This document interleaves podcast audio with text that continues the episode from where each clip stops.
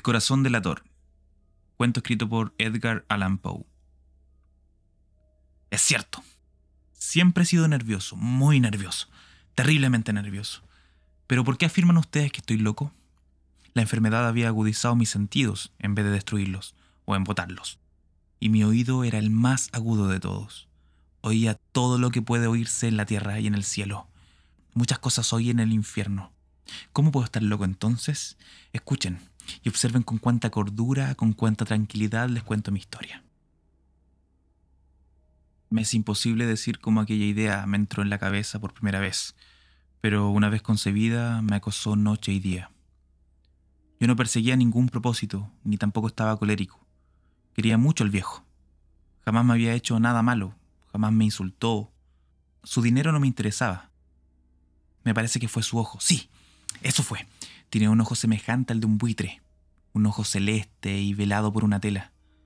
Cada vez que lo clavaba en mí se me helaba la sangre. Y así, poco a poco, muy gradualmente, me fui decidiendo a matar al viejo y liberarme de aquel ojo para siempre. Presten atención ahora. Ustedes me toman por loco, pero los locos no saben nada. En cambio, si hubieran podido verme, si hubieran podido ver con qué habilidad procedí, con qué cuidado, con qué previsión, con qué disimulo me puse a la obra. Jamás fui más amable con el viejo que la semana antes de matarlo.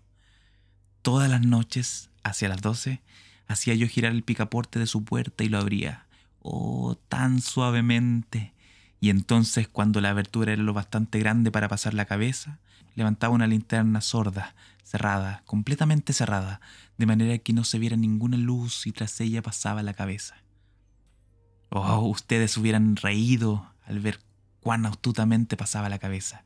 La movía lentamente, muy, muy lentamente, a fin de no perturbar el sueño del viejo.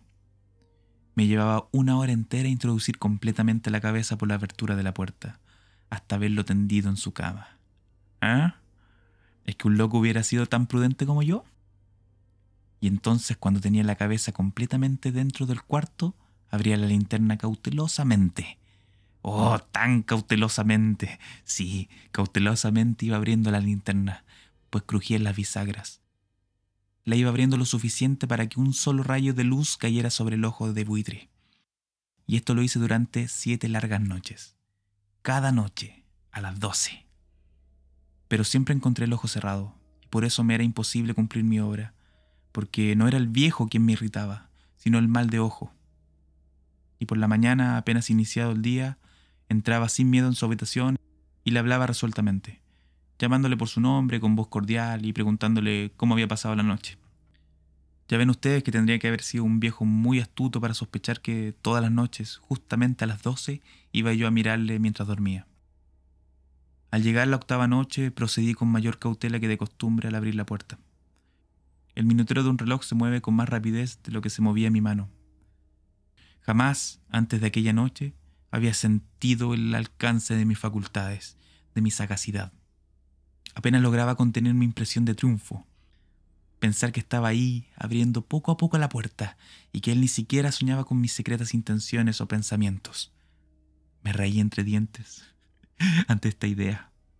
Quizás me oyó, porque lo sentí moverse repentinamente en la cama, como si se sobresaltara.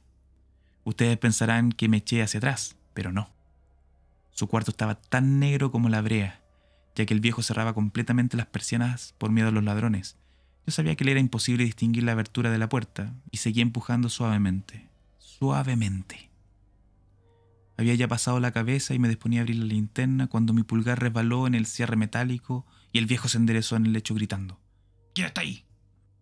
Permanecí inmóvil, sin decir palabra. Durante una hora entera no moví un solo músculo y en todo ese tiempo no oí que volviera a tenderse en la cama. Seguía sentado, escuchando, tal como yo lo había hecho noche tras noche, mientras escuchaba en la pared los taladros cuyos sonidos anuncian la muerte. Oí de pronto un leve quejido y supe que era el quejido que nace del terror. No expresaba dolor o pena, oh no, era el ahogado sonido que brota del fondo del alma cuando el espanto lo sobrecoge. Bien conocía yo ese sonido, Muchas noches, justamente a las doce, cuando el mundo entero dormía, surgió de mi pecho, ahondando con su espantoso eco los terrores que me enloquecían. Repito que lo conocía bien. Comprendí lo que estaba sintiendo el viejo y le tuve lástima, aunque me reía en el fondo de mi corazón. Comprendí que había estado despierto desde el primer leve ruido cuando se movió en la cama. Había tratado de decirse que aquel ruido no era nada, pero sin conseguirlo. Pensaba, no es más que el viento en la chimenea o un grillo que chirrió una vez. Sí, había tratado de darse ánimo con esas suposiciones, pero todo era en vano. Todo era en vano, porque la muerte se había aproximado a él, deslizándose furtiva y envolvía a su víctima y la fúnebre influencia de aquella sombra imperceptible era la que le movía a sentir, aunque no podía verla ni oírla, a sentir la presencia de mi cabeza dentro de la habitación. Después de haber esperado un largo tiempo, con toda paciencia, sin oír que volviese a acostarse, resolví abrir una pequeña, una pequeñísima ranura en la linterna. Así lo hice. No pueden imaginarse ustedes con qué cuidado, con qué inmenso cuidado hasta que un fino rayo de luz, semejante al hilo de la araña, brotó de la ranura y cayó de lleno sobre el ojo de buitre. Estaba abierto, abierto de par en par, y yo empecé a enfurecerme mientras lo miraba. Le vi con toda claridad, de un azul apagado y con aquella horrible tela que me lava hasta el tuétano, pero no podía ver nada de la cara o del cuerpo del viejo, pues como movido por un instinto, había orientado el haz de luz exactamente hacia el punto maldito. ¿No les he dicho ya que lo que toman erradamente por locura es solo una excesiva agudeza de los sentidos? En aquel momento llegó a mis oídos un resonar apagado y presuroso, como el que podría ser un reloj envuelto en algodón.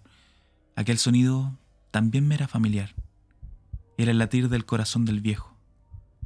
Aumentó aún más mi furia, tal como el redoblar de un tambor estimula el coraje de un soldado. Pero incluso entonces me contuve y seguí callado. Apenas si respiraba. Sostenía la linterna de modo que no se moviera, tratando de mantener con toda la firmeza posible el haz de luz sobre el ojo. Entretanto, el infernal latir del corazón iba en aumento. Se hacía cada vez más rápido, cada vez más fuerte, momento a momento.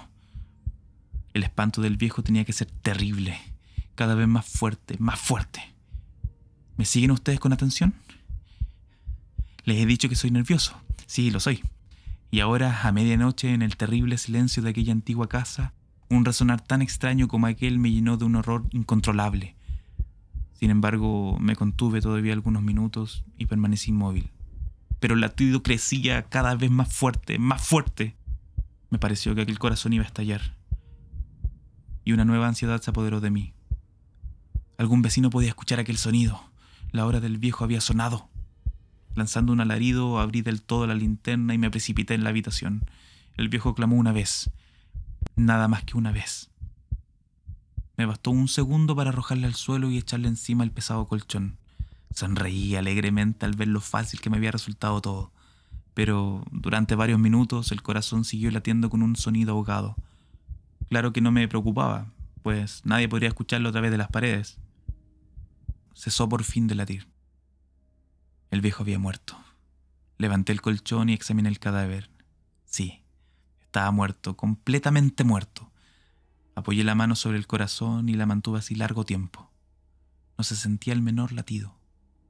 El viejo estaba bien muerto. Su ojo no volvería a molestarme. Si ustedes continúan tomándome por loco, dejarán de hacerlo cuando les describa las astutas precauciones que adopté para esconder el cadáver. La noche avanzaba mientras yo cumplía mi trabajo con rapidez, pero en silencio. Ante todo, descuarticé el cadáver, le corté la cabeza, brazos y piernas. Levanté luego tres planchas del piso de la habitación y escondí los restos en el hueco. Volví a colocar los tablones con tanta habilidad que ningún ojo humano, ni siquiera el suyo, hubiera podido advertir la menor diferencia. No había nada que lavar, ninguna mancha, ningún rastro de sangre. Yo era demasiado precavido para eso. Una cuba había recogido todo. Cuando hube terminado mi tarea eran las 4 de la madrugada, pero seguía tan oscuro como a medianoche. En momentos en que se oían las campanadas de la hora, golpearon la puerta de la calle. Acudí a abrir con toda tranquilidad, pues ¿qué podría temer ahora? Hallé a tres caballeros que se presentaron muy civilmente como oficiales de policía. Durante la noche un vecino había escuchado un alarido, por lo cual se sospechaba la posibilidad de algún atentado. Al recibir este informe en el puesto de policía, habían comisionado a los tres agentes para que registraran el lugar. Sonreí, pues, ¿qué tenía que temer? Di la bienvenida a los oficiales y les expliqué que yo había lanzado aquel grito durante una pesadilla. Les hice saber que el viejo se había ausentado a la campaña. Llevé a los visitantes a recorrer la casa y los invité a que revisaran, a que revisaran bien. Finalmente acabé conduciéndolos a la habitación del muerto. Les mostré sus caudales intactos y cómo cada cosa se hallaba en su lugar. En el entusiasmo de mis confidencias, traje sillas a la habitación y pedí a los tres caballeros que descansaran allí de su fatiga. Mientras yo mismo, con la audacia de mi perfecto triunfo, colocaba la silla en el exacto punto bajo el cual reposaba el cadáver de mi víctima. Los oficiales se sentían satisfechos, mis modales los habían convencido. Por mi parte, me hallaba perfectamente cómodo. Sentáronse, hablaron de cosas comunes, mientras yo les contestaba con animación. Más, al cabo de un rato, empecé a notar que me ponía pálido y deseé que se marcharan. Me dolía la cabeza y creí percibir un zumbido en los oídos. Pero los policías continuaban sentados y charlando. El zumbido se hizo más intenso. Seguía resonando y era cada vez más intenso. Hablé en voz muy alta para librarme de esa sensación, pero continuaba lo mismo y se iba haciendo cada vez más clara, hasta que al fin me di cuenta de que aquel sonido no se producía dentro de mis oídos. Sin duda debí de ponerme muy pálido, pero seguí hablando con creciente soltura y levantando mucho la voz. Pero el sonido aumentaba. ¿Y qué podía yo? Era un resonar apagado y presuroso, un sonido como el que podría ser un reloj envuelto en algodón. Yo jadeaba, tratando de recobrar el aliento, y sin embargo los policías no habían oído nada. Hablé con mayor rapidez y con vehemencia, pero el sonido crecía continuamente. Me puse en pie y discutí sobre insignificancias en voz muy alta y con violentas gesticulaciones, pero el sonido crecía continuamente. ¿Por qué no se iban? Anduve de un lado a otro a grandes pasos, como si las observaciones de aquellos hombres me enfurecieran, pero el sonido crecía continuamente. Oh, oh Dios, ¿qué podía hacer yo? Lancé espumarajos de rabia, maldije, juré, balanceando la silla sobre el cual me había sentado. Raspé con ella las tablas del piso, pero el sonido sobrepujaba todo lo otro y crecía sin cesar. Más alto, más alto, más alto. Y entre tanto los hombres seguían charlando plácidamente y sonriendo. ¿Era posible que no oyeran? Santo Dios, no, no. Claro que oían y que sospechaban. Sabían y se estaban burlando de mi horror. Sí, así lo pensé y así lo pienso hoy, pero cualquier cosa era preferible que aquella agonía. Cualquier cosa sería más tolerable que aquel escarnio. No podía soportar más tiempo sus sonrisas hipócritas. Sentí que tenía que gritar o morir y entonces otra vez escuché más fuerte, más fuerte, más fuerte, más fuerte. Basta ya de fingir, malvados. Oye, confieso que lo maté. Levanten esos tablones. Ahí, ahí, donde está latiendo su horrible corazón.